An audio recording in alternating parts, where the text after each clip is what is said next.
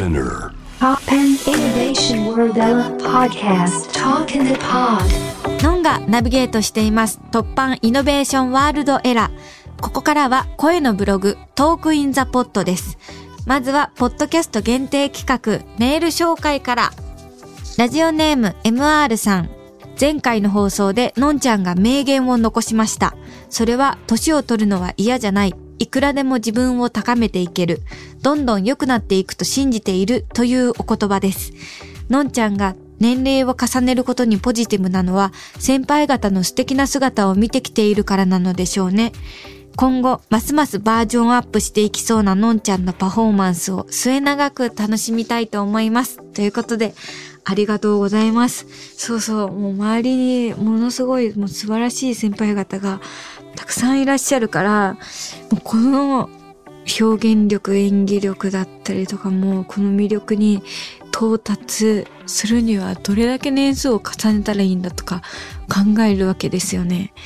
で、今の自分で考えたらもう全然足りないところがいっぱいあるわけだから、もっともっとって考えると、こう年々自分が良くなってくるんだなっていうのを信じて今努力して一生懸命やっていくっていうのが楽しいなって思ってます。はい。MR さんありがとうございます。えーぜひぜひ今後も頑張っていきますので応援よろしくお願いします。続きまして、ラジオネームゆいたんさん。映画リボンとても感動しました。映画館とお家で計3回見ました。今日お風呂でなく何気なく歌を口ずさんでいて気づきました。のん監督、もしかしてリボンの主人公いつかの名前ってエイリアンズの歌詞から取ったのではないですか？それともただの偶然でしょうか？ということで、こちらは偶然です。そう、エイリアンズでね、いつかっていう歌詞がありますが、偶然なんだよな。でも、そのいつかっていうのが、まあ何度も歌わせていただいてますから、染みついていていたのかもしれませんね。オチをつけなんせっていう映画を YouTube オリジナルズの企画で撮った時もですね、主人公の名前考える時になんかやっぱりちょっとかかって作品性とかかってた方がいいなみたいに考えて妖怪を見るのが好きな女の子だから見るを逆さまにしてルミっていうのにしてでルミの実を見るっていう字にしたりとか なんかそうそういう風に名前でも遊びたいなって思っててでリボンの時もどういう名前がいいんだろうってずっとギリまで悩んでたんですけどこうやっぱ未来に向けて頑張っていかなきゃいけない物語なのでいつかっていうこう未来に思いを馳せてる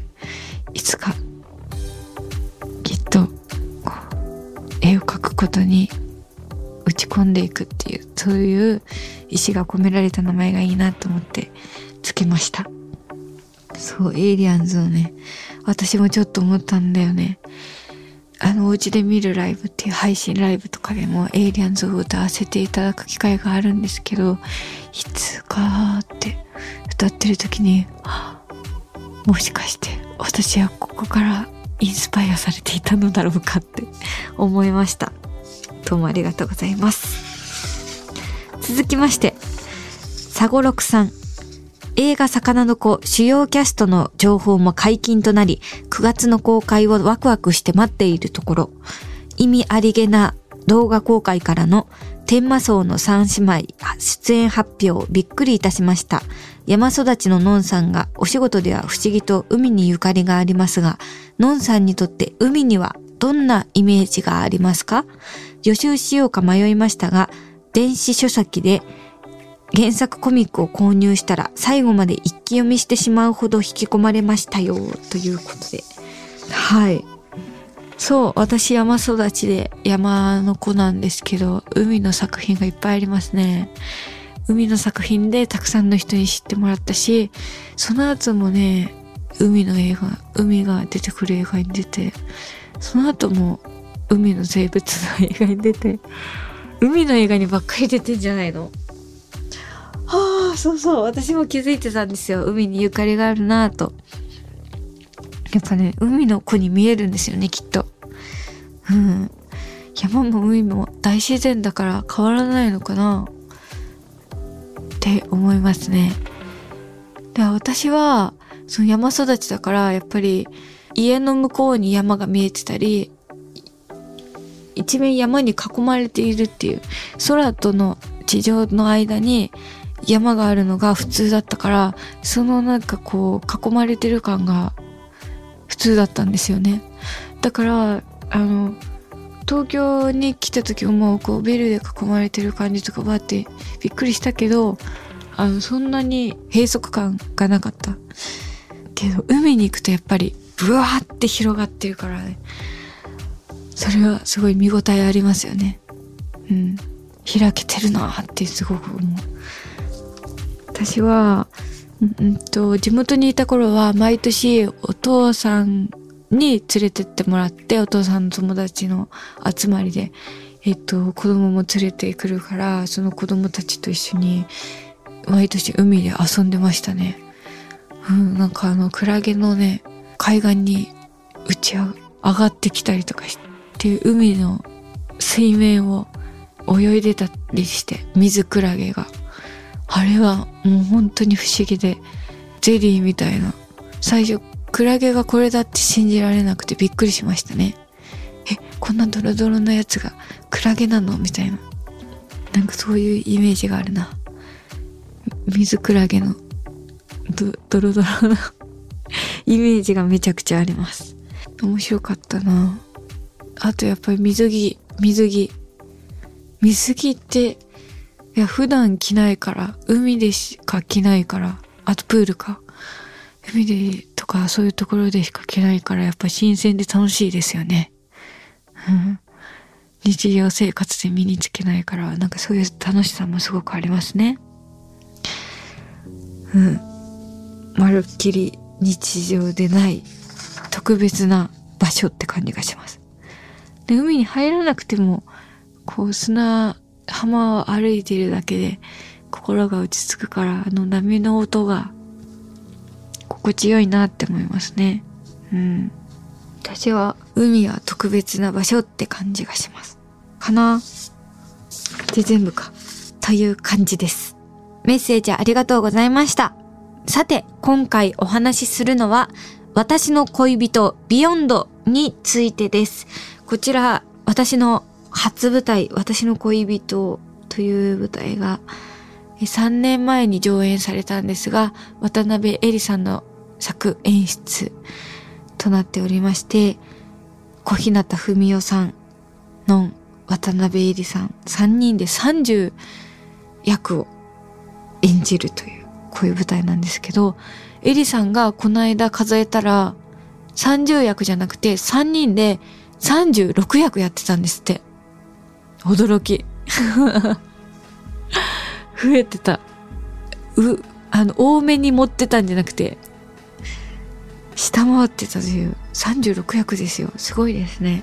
で、えー天使の、天使役の、あの、4人の方と作り上げている舞台なんですが、こちら、地方公演を回っているところでですね、えこれからまだまだ全国の皆さんにお届けしたいなと思って頑張っているところでございます。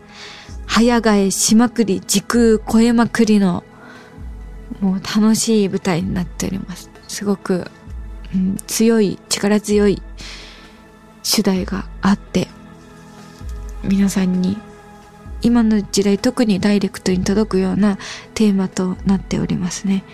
本当にいろんな時代を超えたり、夢か現実かわからない境目のないシーンがあったり、目まぐるしく変わっていくので、ね、それがすごい面白いっていうか、うん考えさせられるテーマがあるんですけど、エンターテインメントに富んだ舞台となっているんで、難しいテーマがありつつも、こう笑ったり、楽しんだり、聞き入ったりできるような、そんな音楽劇となっております。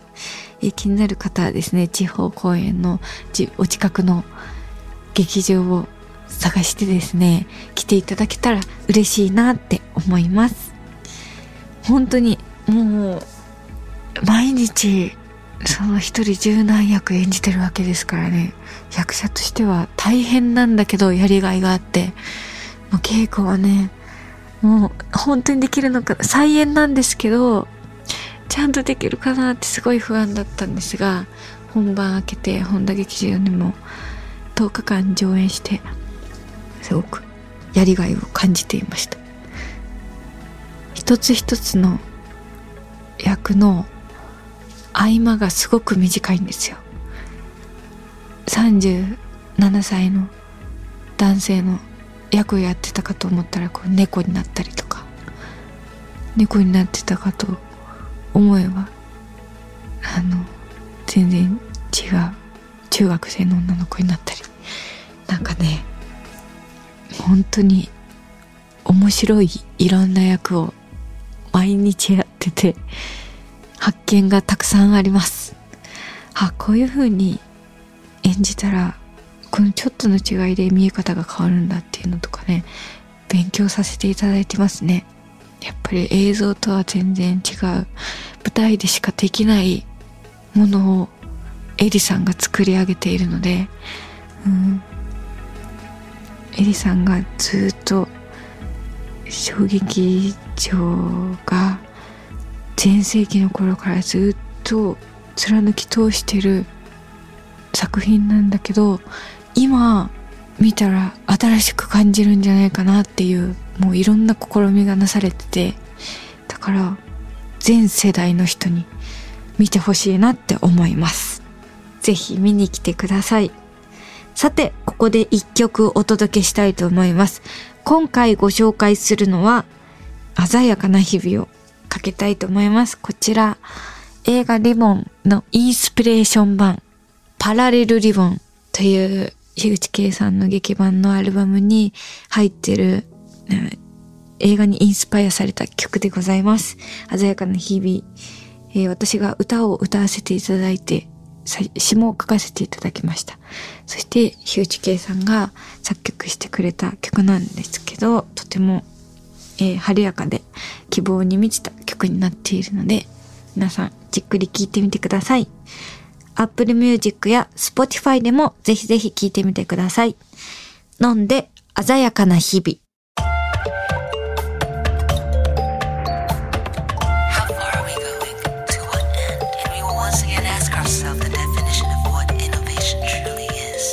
You're listening to J-Wave Innovation World Era podcast.